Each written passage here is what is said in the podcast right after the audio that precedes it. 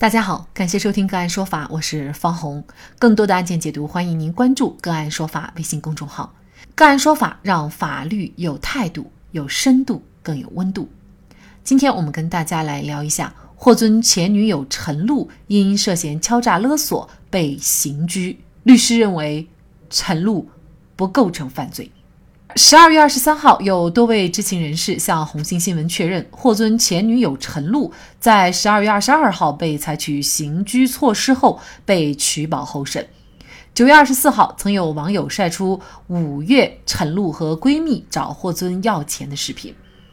作家陈岚在微博中称，她获知此事以后，于八月十七号向上海警方报案。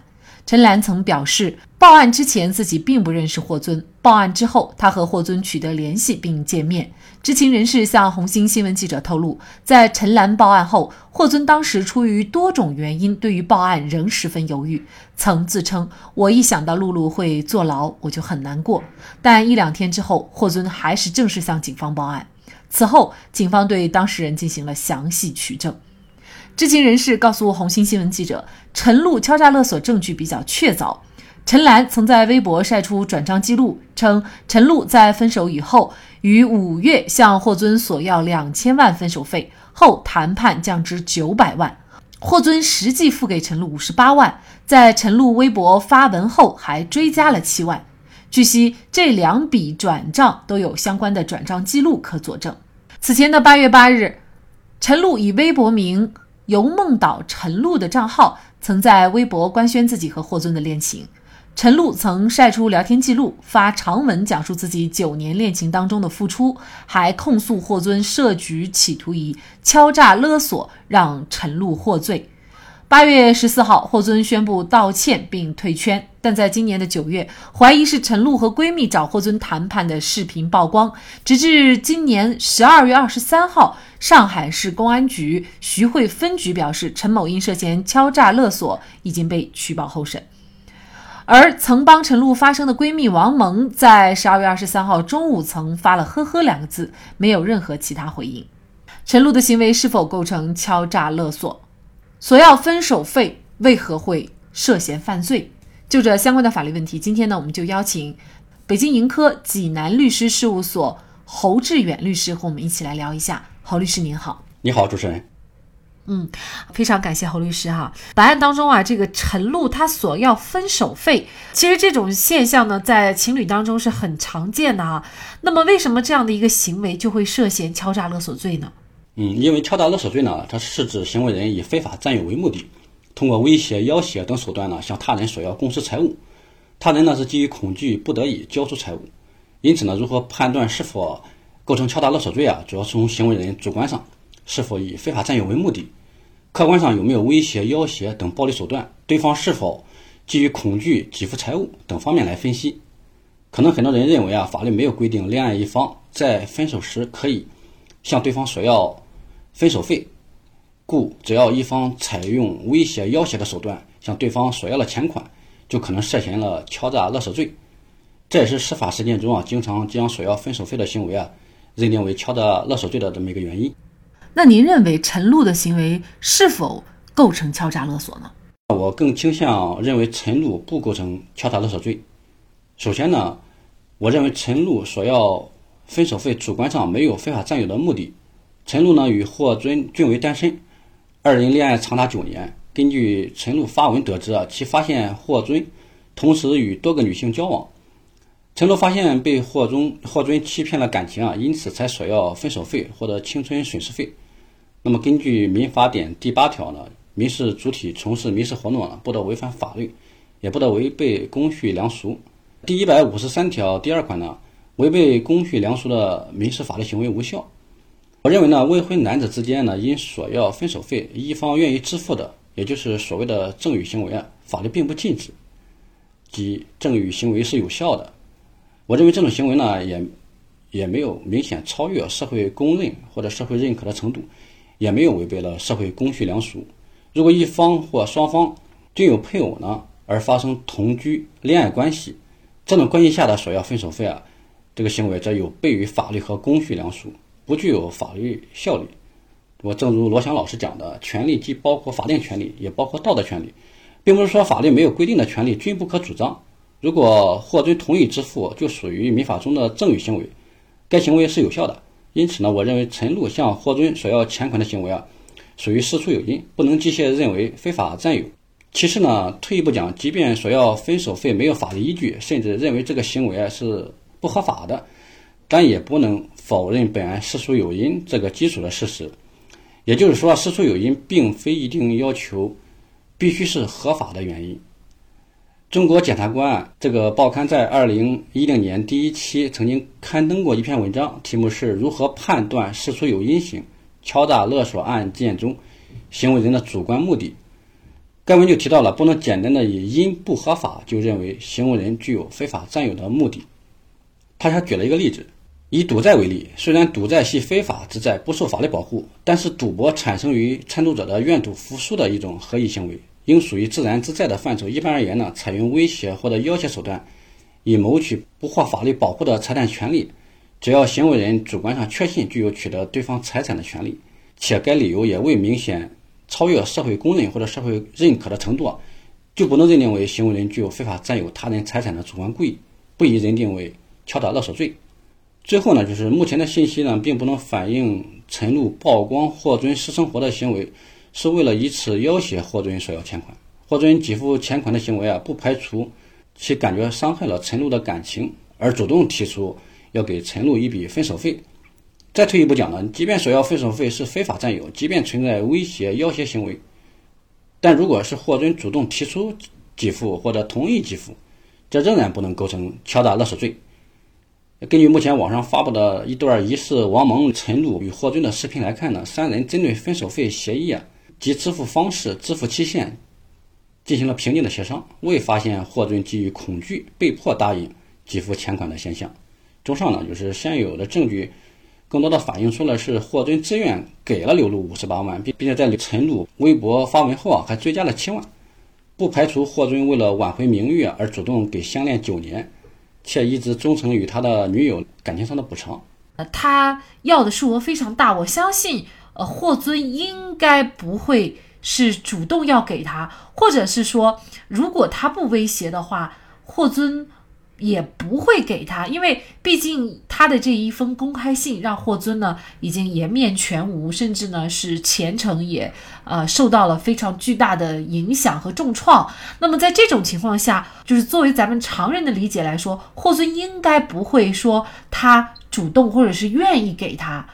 假设啊，有两种情况，一种呢，霍尊怕他继续在互联网上去呃公开两人的一些各种各样的私密以及霍尊的私生活；二来呢，有可能就像您说的，霍尊觉得那么对不起他的前女友陈露。呃，给了他。那么，如果是第一种的话，就确确实实他之前说，如果你不给我这些钱，那么我就要再继续的去曝光、公开你的那些私生活的话，那这种情况下又构不构成敲诈勒索呢？还要看看这个行为呢，到底是不可以要这这么一笔钱。当然了，如果实践中啊，还是很多人还认为这种分手费啊没有法律依据，所以说呢，不认为这个要钱是合法的。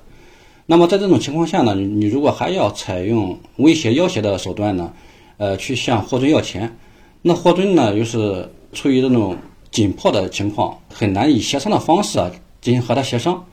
那么在这个情况下，给付了钱财钱财，我估计应该是可以定上这个敲诈勒索罪了。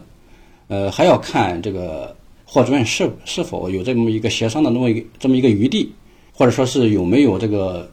紧迫性，如果有紧迫性的话，这个定罪的可能性就比较大了。如果有协商的那么一个余地的话，还是慎重定罪。呃，因为这个也可以参考这个陈玉林与吴秀波的这么一个案例，其实两个案件还是比较类似的。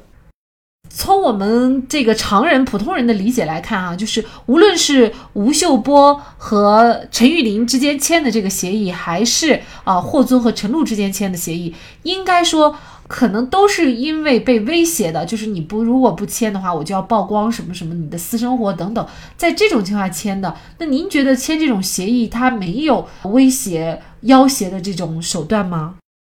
呃，其实呢，我们呃，总是这么一种思维方式，就是说你要不要挟、不威胁我，我就肯定不会和你签协议，呃，也不会给你支付这个钱款。其实不是这样的，就是你无法揣测这个另一方的这个心路历程，呃，他有可能就是为了出于一些别的考虑啊，呃，他是愿意给他一定的补偿的，也可能考虑到这个良心发现，或者考虑到这个对他一种补偿，或者说他说的很有道理，我确实伤害过他了。他这种情况下呢，就很难讲，就是，呃，我是被迫的。特别是一些明星啊，他也是很有钱的，他们考虑到自身自己的这个将来的这个名气啊、收益等等，他可能也想着这个通过这个和平协商的方式，这个解决这个问题，啊，并不是说你给我你敲诈了勒索我，我，呃，我就是害怕，呃，迫不得已才给了你钱，并不是这样。所以说，这就要看对方的一个。这个当时是怎么想的？其实这也需要一个下一步的这些证据啊，比如说对对这个被害所谓的被害人啊进行做笔录啊，进行这个调查。如果他认为我当时并不是不得已而给他钱，呃，我我也是想的就是觉得这个亏欠了他等等。因为这些原因呢，我们作为一个旁观者，我们是很难，我们是很难去揣测的。呃，不要说我一威胁，我对方就一定是迫不得已，是不是迫不得已啊？这个是需要一个调查的。呃，比如说，我们就举您刚才所说的陈玉林的这个案件啊，事实上大家可能也都比较清楚哈。那陈玉林最后其实也是被定罪了。那么这两个案件有区别吗？嗯，这两个案件吧，有一定的区别，但是呢，也有一定的共性。其实呢，本案呢也是完全可以参考陈玉林敲诈勒索吴秀波。这么一个生效判决书的，因为经过对比后呢，大家会发现刘露的行为呢其实是更难定罪的。为什么这样讲呢？因为陈玉林啊，他与已婚的吴秀波长期保持情人关系，后以曝光吴秀波私生活为由啊，向吴秀波索要了一个四千万的一个巨额分手费，双方同样是达成了支付协议，并约定了分期四年付清四千万，并且呢，吴秀波呢也实际支付了三百万。后因呢，陈玉林突然要求一次性支付后续的三千七百万，吴秀波没办法，选择了报警。后法院呢，并未认定支付过的三百万为敲诈勒索的数额，仅仅按照了这个敲诈勒索三千七百万未遂，判处了陈玉林有期徒刑三年，缓刑三年。这个判决书呢，并未将已经支付的三百万认定为敲诈数额。他的判决理由是什么呢？就虽然这一阶段陈玉林以披露相关隐私相要挟。但对于是否接受等关键要素呢？吴秀波仍有协商的余地。客观上，双方也达成了这个分期给付的协议。陈玉林的要挟手段对于吴秀波并无紧迫性，故总体上仍属于双方自愿的这么一个产物。但是呢，陈玉林是在第二个阶段，也就单方撕毁协议，要求一次性支付三千七百万，并以继续曝光向要挟。吴秀波呢，无奈之下报警。这个阶段的胁迫程度啊，具有现实的紧迫性，从而呢导致双方关系由自愿给付转化为了强制索要，并且呢，该判决书也明确指出了陈玉林与已婚的吴秀波长期保持情人关系，索要分手费分手费的行为呢，违背了公序良俗，属于非法占有。那么相比本案呢，陈露、霍尊啊均为单身，陈露向霍尊。索要分手费啊，并不违背公序良俗，可以认为是事出有因，即存在一定的事实基础。在这个事实基础上呢，即便存在威胁、要挟的情况，也不能定罪。另外呢，霍尊与吴秀波呢，同样都是与女方签订了支付协议。那吴秀波向陈玉林支付了三百万，被法院认定为自愿支付，未认定为犯罪数额。那么霍尊签订协议并支付了五十八万及后续的七万的行为啊，同样也可以认为是霍尊出于自愿给付，尚有协商的余地，呃，未达到被迫支付的紧迫性。同样呢，就是上述数额呢，也不能认定为犯罪数额。那么策划这个事情的，也就是陈露的闺蜜王蒙，呃，她又是否涉嫌犯罪呢？根据目前的信息呢，也尚难判断。因为如果王蒙构成犯罪的话，也与陈露。属于是共同犯罪。现有的视频显示呢，二人共同向霍尊索要钱款。根据法律规定，共同犯罪呢是指二人以上共同故意犯罪。如果陈露不构成犯罪的话，那么王蒙呢也很难构成犯罪。如果陈露构成犯罪啊，那么策划此事的闺蜜王蒙是否构成敲诈勒索罪呢，需要从以下几个方面进行判断，即王蒙具体如何策划的，有没有教唆陈露或者与其共同通过威胁、要挟的方式索要钱款，这些信息呢都不得而知。如果王蒙只是因陈露被情感伤害而提议向霍尊索要分手费，呃，没有策划通过曝光霍尊私生活向要挟的方式索要钱款，仅仅是陪同陈露与霍尊见面协商支付方式期限，则不构成犯罪。分手或者是离婚的时候，那么你能不能够通过要揭露对方的一些生活问题啊？比如说公务员，我要去单位去揭露你的私生活问题，那很多人呢也都怕被呃自己的家人、父母啊，或者是同事啊知道，那么以此或者以其他的一些手段去威胁对方，索要分手费啊，或者什么青春损失费啊。啊，甚至是离婚补偿啊等等，怎样做才会不涉及到刚才我们所说的这个敲诈勒索罪呢？在这里呢，就是也想提醒大众呢，因为考虑到索要分手费或者青春损失费的行为呢，极易发生冲突，就难免会存在通过曝光隐私啊相要挟的这么一个情况，呃，很容易涉及敲诈勒索罪。而考虑到这个司法实践中啊，对该问题的认识也不一致。为了避免刑事风险呢，还是建议双方理性协商处理，尽量不要利用威胁、要挟等偏激的手段索要，否则的话就很容易有刑事风险。因为毕竟这个陈露啊，目前还属于公安机关这个采取了一个取保候审的这么一个强制措施，虽然没有在看守所羁押，但是至于将来能不能脱罪，还很难讲。所以说，尽量不要出现这种刑事风险。一个是插足对方家庭不成，在分手时索要大笔财物；一个是分手后又有了新男友，在此情况下又去向前男友索要财物。无论他们的行为是否构成犯罪，从道德的层面显然是不鼓励也不提倡的。以公开揭短的方式惩罚对方，达到自己的目的，结局一定是两败俱伤。好，在这里再一次感谢北京盈科。济南律师事务所侯志远律师，更多的精彩案件解读，欢迎您继续关注我们“个案说法”的微信公众号。如果您有相关的法律问题，也可以添加幺五九七四八二七四六七的的微信号向我们进行咨询和交流。感谢您的收听，我们下期节目再见。